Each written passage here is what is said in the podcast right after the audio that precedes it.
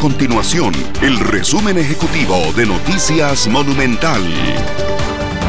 Hola, mi nombre es Fernanda Romero y estas son las informaciones más importantes del día en Noticias Monumental.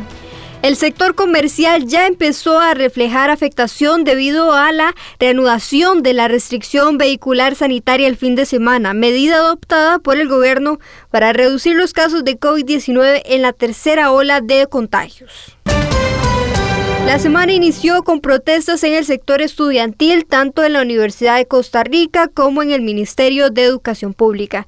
Los universitarios le reclaman a la Casa de Enseñanza Superior una reciente medida que suspende el subsidio del 30% de alimentación y 15% en gastos de carrera, así como los 15 mil colones para la conexión a Internet en el marco de la pandemia.